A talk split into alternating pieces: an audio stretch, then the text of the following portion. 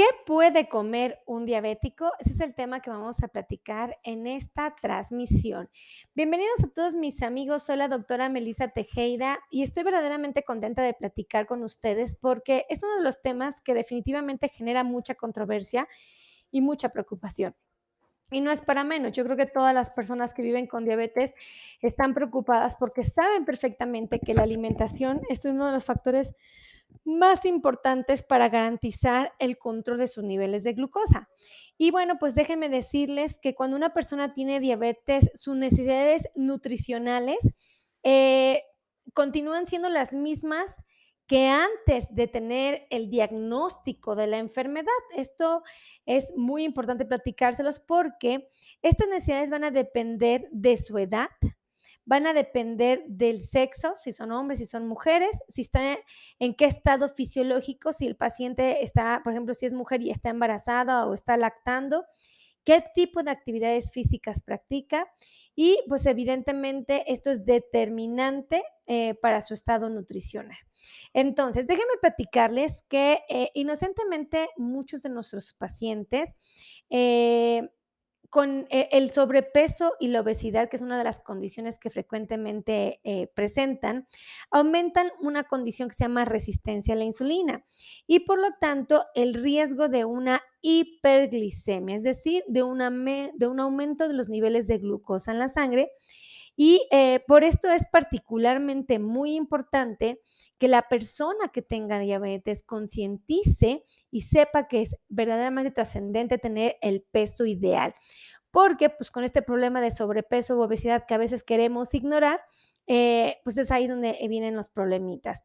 Ahora, esto implica mantener una ingesta energética que guarde relación con el gasto energético, el cual a su vez depende en gran medida de la actividad física que realizan las personas. Es decir, si la persona que tiene diabetes es una persona muy activa, que hace ejercicio, que sube, que baja, va a requerir cierta cantidad de calorías, cierta cantidad de alimentos. No le puedo ofrecer más, porque si yo le ofrezco más de las que él necesita, una, lo llevo a una hiperglucemia, esto queda claro. Y segunda, le fomento el problema de sobrepeso, de obesidad, que entorpece el control de su diabetes. Ahora, una eliminación variada, esto voy a, voy explicárselos muy bien. Eh, una alimentación variada proporciona eh, todos los nutrientes del organismo necesita. Las proteínas para el crecimiento y el mantenimiento y reparación de los órganos y tejidos del cuerpo. Para eso sirven las proteínas. Por eso tenemos que comer proteínas. Dos, los carbohidratos. Eh, son una fuente de energía. Todos sabemos que el corazón, los pulmones, el cerebro, los músculos, nuestras células, nuestras neuronas necesitan carbohidratos para trabajar. Bueno, pues afortunadamente los carbohidratos son la principal fuente de energía. Ahora, existen otros alimentos que eh, los consideramos grasas o lípidos. Estos son una reserva energética y sirven para la síntesis de funciones esenciales del organismo las tenemos que integrar en nuestra dieta, querramos o no. Y bueno, también sabemos que existen los minerales y las vitaminas. Eh, estas tienen funciones antioxidantes muy interesantes que aseguran el perfecto funcionamiento del organismo y las defensas eh, frente a una enfermedad. Aquí voy a aclarar una cosa bien importante. Muchos de los pacientes no saben que cuando viven con diabetes pueden comer de todo. Esto quiere decir que se pueden dar el lujo de comer inclusive hasta pecaditos. Pero lo importante, siempre de lo siempre vas a ver, eh, es, es conocer las porciones, ¿ok? Y de la porción que yo voy a comer, cuántos carbohidratos me va a ofrecer, con el fin de poder eh, identificar con precisión qué es lo que me están elevando mis niveles de glucosa. Esto a veces no le dan mucha importancia, creo que es una de las cosas que más la gente hace a un lado. Yo le platicaba a mi hermana el otro día. Pareciera que no, pero comerse un plato de melón prácticamente te podría ofrecer la misma cantidad de azúcar que te ofrece unas enchiladas verdes, ¿no? Y uno dice, ¿cómo? Sí, si uno, eh, verifica eh, cuántos carbohidratos tiene por porción, se van a dar cuenta que nos ofrece la misma cantidad de azúcar. Y aquí es importante resaltarlo porque no podemos tener, un, por ejemplo, un desayuno con puro melón. ¿no? O sea, sí, el melón es muy nutritivo, el, el, melón es muy saludable, el melón tiene muchas vitaminas, el melón tiene muchos minerales, pero yo no puedo comer solo carbohidratos en el desayuno. Tengo que darme la tarea de integrar otros elementos como las proteínas. Tengo que integrar elementos como las grasas buenas. Tengo que integrar una cantidad suficiente de fibra. Yo sé que la tortilla podría tener fibra, pero muy poquita. El melón tiene fibra, pero también es poca. Entonces yo tengo que integrar a, mi plan de alimentación todos esos elementos. Si yo no se los integro y carezco de uno o de dos, o no como la cantidad suficiente de lo que yo necesito tener en mi dieta, una, voy a tener hambre.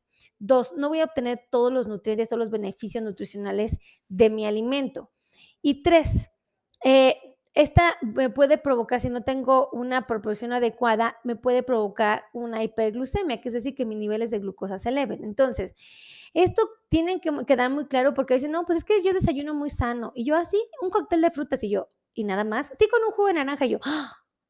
Mi paciente es muy inocente y no se está dando cuenta que lo único que está consumiendo son azúcares, únicamente carbohidratos. Sí tiene fibra, pero no la suficiente. Eh, no tiene proteínas o tiene, pero muy poquitas predominantemente no tienen estos grupos, ¿no? No tienen una grasa buena. Entonces yo ahí me alerto y me pongo en un estado de emergencia y digo, mi paciente no sabe comer. Y esa es una situación muy real. Fíjense, con respecto a la fibra, los flavonoides y los fitoestrógenos, todos estos los vamos a encontrar en la alimentación, en la comida. Contribuyen a prevenir enfermedades crónicas no transmisibles relacionadas con la alimentación, como las eh, em, eh, enfermedades cardiovasculares o inclusive el cáncer. Todos estos que acabo de mencionar, las proteínas, los carbohidratos, las grasas o lípidos, los minerales, vitaminas, la fibra dietética, los flavonoides y los fitoestrógenos, lo van a encontrar en su comida. A veces no va a ser necesario que nuestro paciente use suplementos o acuda a las vitaminas que venden envasadas.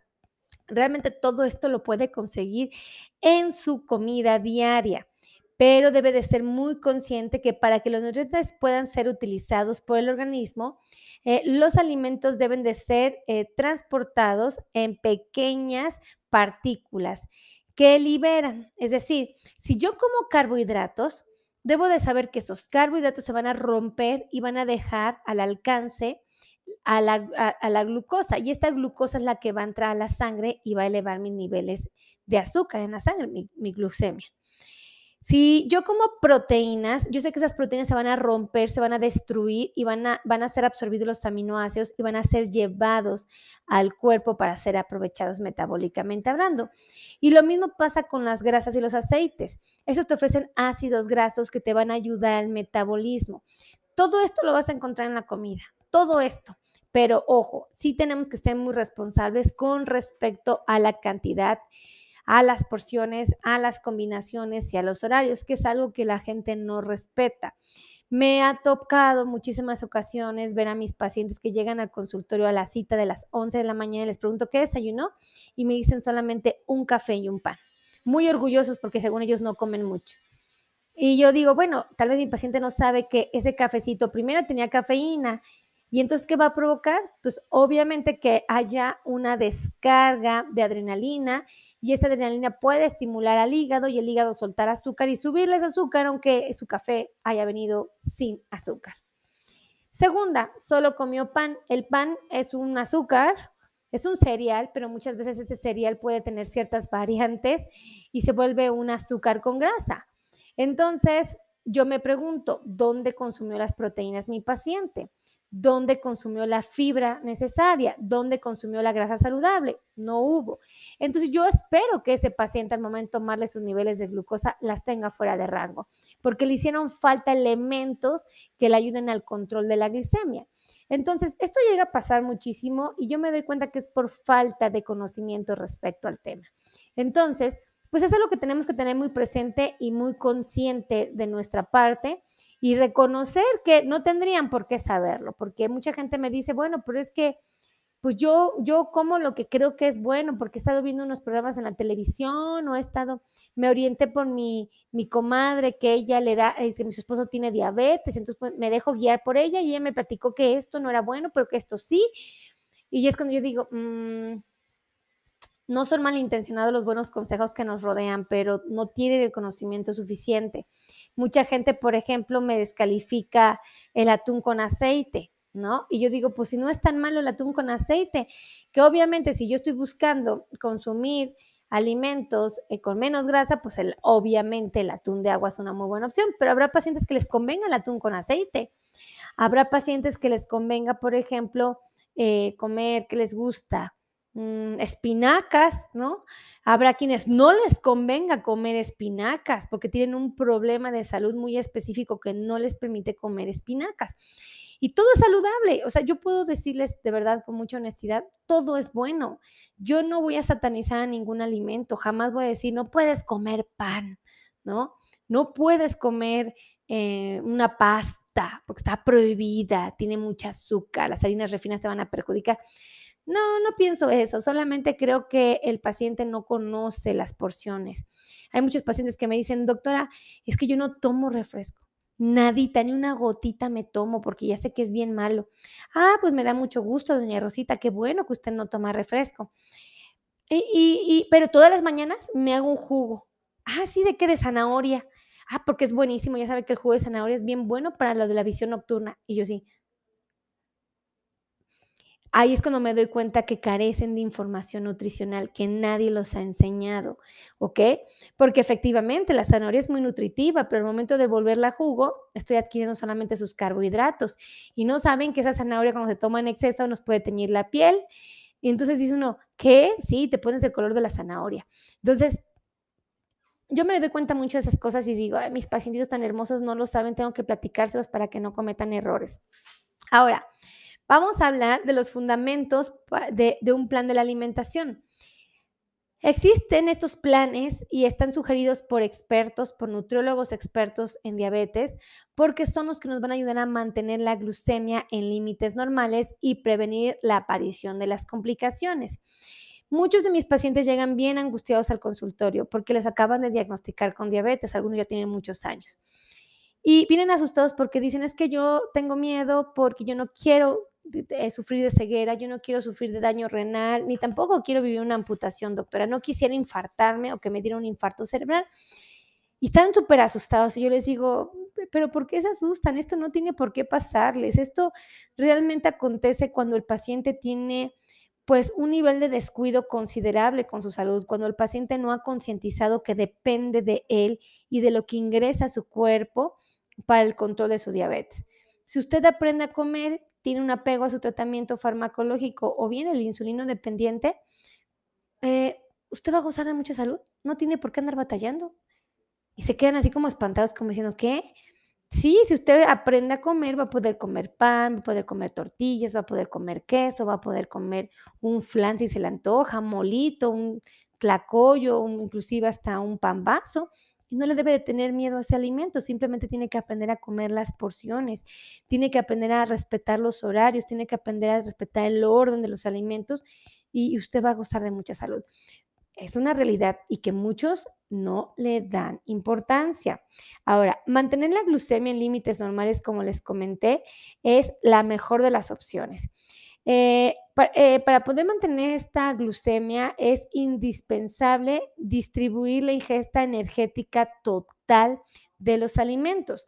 Es decir, si a mí el doctor me dejó comer X cantidad de calorías o X número de carbohidratos en el transcurso del día, yo no puedo pensar, ah, como no desayuné porque se me hizo tarde, en la comida me voy a echar todo lo que no me desayuné y me voy a comer lo que me corresponde en la comida. Si yo hago eso, estoy garantizando una hiperglucemia. Estoy garantizando que mis niveles de glucosa se disparen porque estoy comiendo más en un solo tiempo. Ahora, el 50 al 60% de la alimentación debe de ser aportada por los carbohidratos, es decir, eh, yo, como les comentaba, ¿se acuerdan del desayuno del melón? Uno podría decir, pues me como un plato de melón, un cóctel de frutas. Bueno, pues ahí solo hay carbohidratos. ¿Por qué? Porque el melón es un carbohidrato, ¿verdad? Tiene carbohidratos, tiene azúcares. Bueno, pues sí podría comerme ese plato, pero nada más el 50% de lo que como, ajá, debería ser carbohidratos. Eh, es muy importante que las calorías que yo voy a ingerir en mi cuerpo las integre del 10 al 20% de las proteínas. Es decir, tengo que comer alimentos que tengan proteínas. Y aunque el melón tiene, es demasiado poquita, no alcanza a cubrir esta necesidad, entonces tengo que integrar más proteínas. Eh, tengo que comer eh, grasas, por supuesto, del 25 hasta el 35% según el caso de cada paciente. Y estas grasas me pueden ayudar muchísimo. Todos estos, cuando yo aprendo a comer carbohidratos, eh, proteínas y grasas, una, tengo una alimentación muy variada. Dos, llega a ser una alimentación muy atractiva.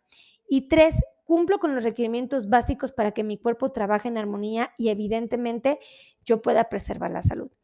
Realmente esto es importante resaltar. Ahora, mucha gente desconoce este elemento. Cada vez que nosotros ingerimos un gramo de carbohidratos, nos aporta cuatro calorías. Esto no lo sabían, ¿verdad? Bueno, cuando yo como un gramo de lípidos, me estoy metiendo alrededor de 9 calorías, más del doble. Y cuando me como un gramo de proteína, deben de bajar, eh, deben de estar los niveles a, eh, te ofrece 4 calorías. Dense cuenta, cómo todo mundo estamos así súper espantados por los carbohidratos, ¿no? Y decimos, no, es que son el diablo. Y no es cierto, los carbohidratos aportan el 4 calorías. Las grasas te aportan 9 y las proteínas 4.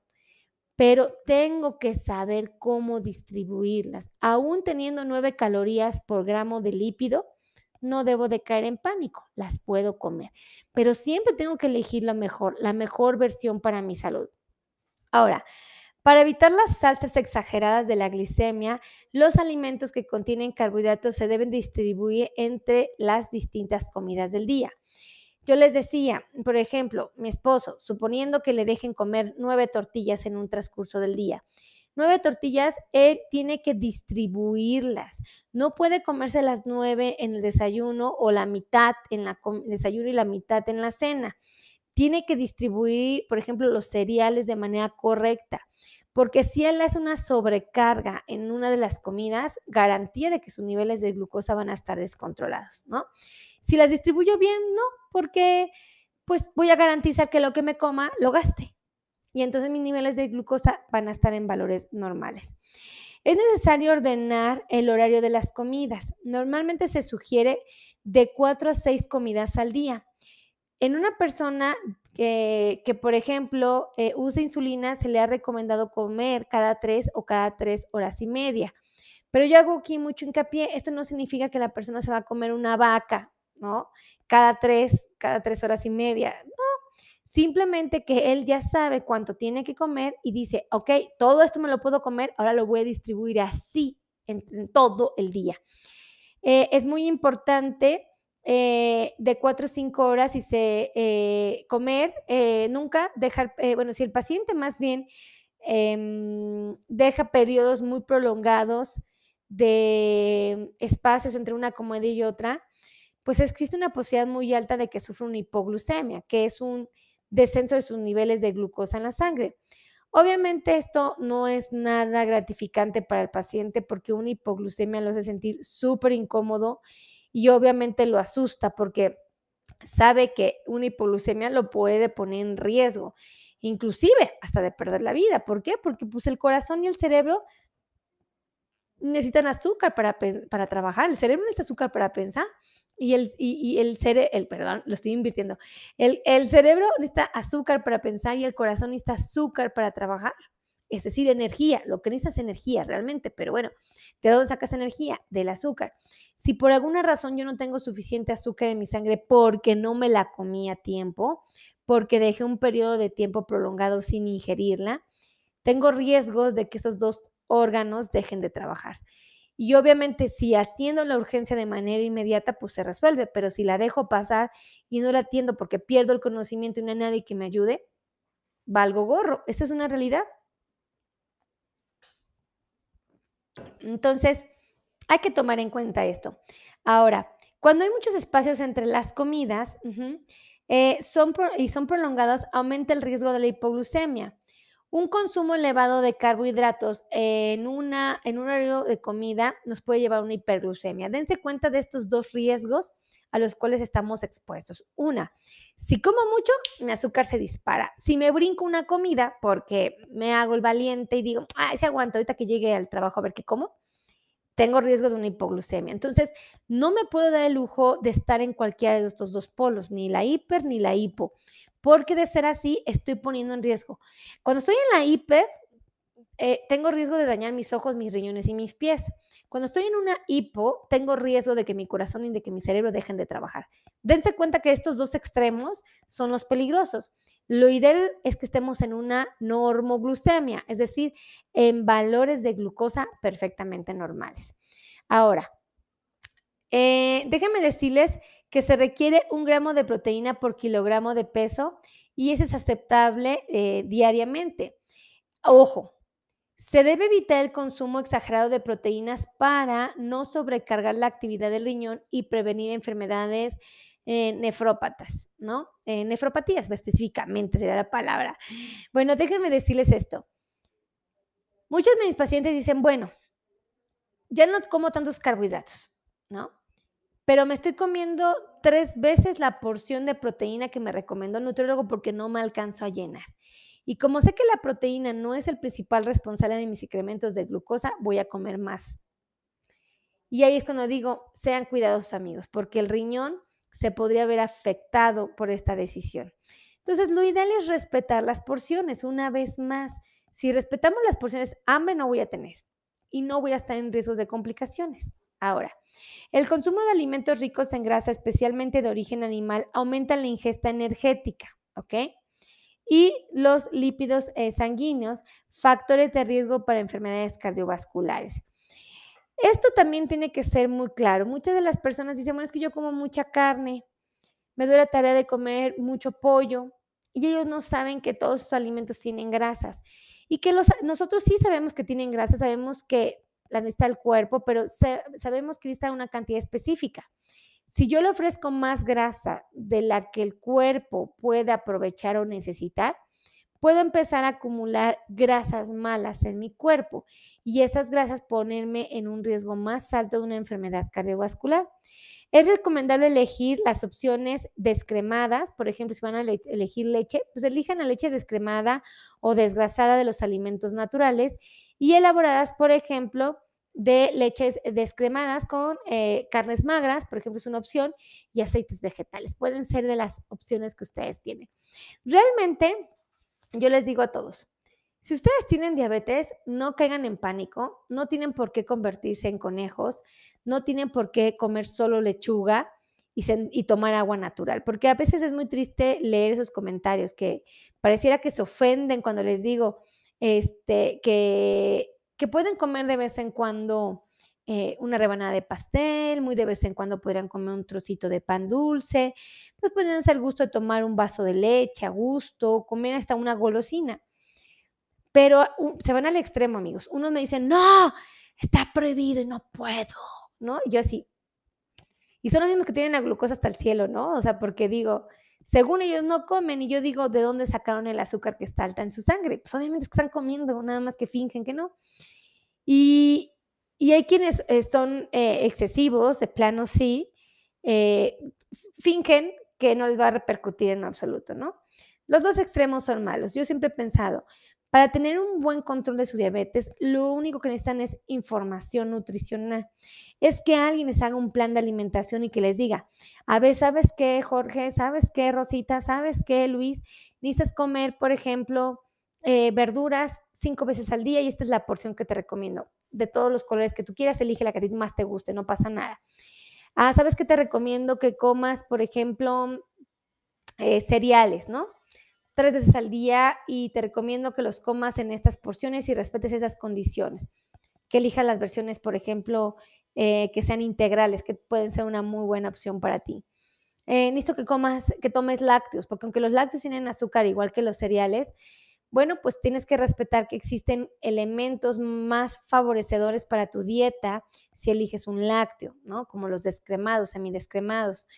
Um, no lo sé, ¿no? O sea, pareciera que no, pero sí. O por ejemplo, eh, el yogur, ¿no? Pues siempre elegir un yogur griego puede ser una opción y que sea natural y que no tenga azúcares agregados. Creo que es una buena herramienta. Oye, que yo quiero comer fruta, aprenda a comer fruta, puedes comer fruta. Oiga, que yo quiero comer mango, ¿puedo? Sí. ¿Puedo comer piña? Sí. ¿Puedo comer sandía? Sí. La pregunta es cuánto puedo comer, cuántas veces al día lo puedes hacer y eh, en qué horarios es conveniente hacerlo y con qué lo debes de combinar. Hay mucha gente que no lo sabe, pero por ejemplo, si tú combinas plátano con queso cottage, te ayuda muchísimo a que no se te disparen tus niveles de glucosa. Hay mucha gente que no sabe que, por ejemplo, si comen fruta y le agregan, por ejemplo, almendras o nueces, lentifican la absorción de los carbohidratos. O sea, y dices, ¿cómo? O sea, si yo me hubiera comido esa fresa picada y le pongo nueces, ¿no se me sube el azúcar? Pues no, si respetas la porción y si las combinas, son maravillosas. Ah, no sabía. Pues sí, no lo van a saber si no van con el nutriólogo experto en diabetes, esto queda clarísimo. Entonces, yo lo que les puedo sugerir es, si ustedes viven con diabetes, denle la seriedad que amerita a sus cuidados. Denle la seriedad que amerita a su alimentación. No se dejen guiar por los bien intencionados, por los compadres, por los vecinos, por los familiares, por los amigos. Ellos pueden ofrecerles alternativas que los ayuden a, a, tomar buenas decisiones, pero no van a ser siempre las más certeras. No hay como ir con un especialista que me mida, que me pesa, que sepa qué actividades hago con precisión, que sepa que hay días que descanso y que no me gusta hacer nada, tal vez un domingo, y que diga, ah, bueno, pues el domingo tomas en cuenta esto, pero el lunes haces esto.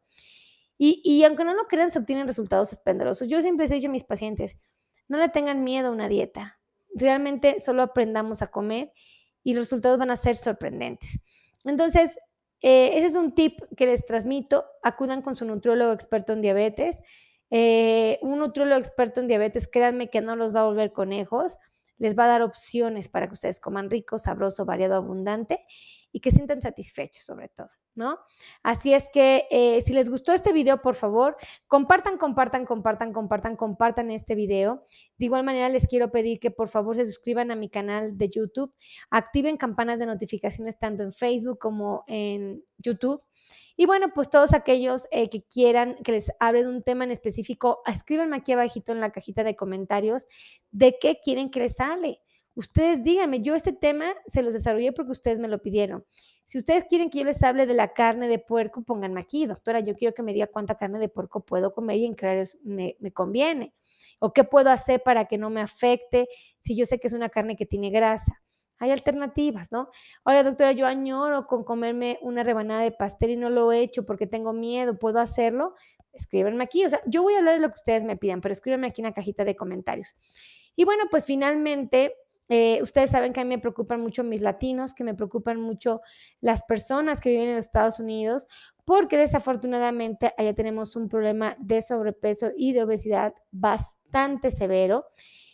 Y, bueno, pues obviamente esto incrementa la probabilidad de sufrir de resistencia a la insulina y obviamente esto nos puede llevar a una prediabetes y finalmente a una diabetes diagnosticada. Ayúdame a compartir si tú eres un familiar, un tío, un primo, un vecino, eh, un amigo en Estados Unidos, compártele esta transmisión. Probablemente él no tenga diabetes, pero conoce a alguien que sí la tiene. Entonces, compartan, compartan, compartan, compartan. Y bueno, todos aquellos que deseen una cita con un nutriólogo experto en diabetes, que necesiten una cita con un médico experto en control de diabetes, que necesiten un médico especialista en neuropatía diabética, que les quite el dolor del cuerpo, eh, o quieren la cita con un podólogo experto en diabetes, o bien eh, un ortopedista especialista en diabetes, aquí tenemos un excelente equipo de trabajo que nos puede ayudar a resolver estos problemas. Eh, les voy a dar los teléfonos para que después no me regañen. Los teléfonos me pueden agendar una cita. Eh, son el 5582 16 24 93. Lo repito, 5582 16 24 93. Y el otro teléfono es el 2651 6107. Son teléfonos de oficina los últimos dos que les voy a dar. 55 26 51 6107. Y el otro teléfono es el 55 90 01 1999. Ahí están los teléfonos, no hay excusa, no hay pretexto, tienen todo para agendar su cita. Así es que compartan, compartan, compartan, los quiero mucho, me siento muy agradecida de su compañía y nos vemos en la siguiente transmisión. Besos a todos.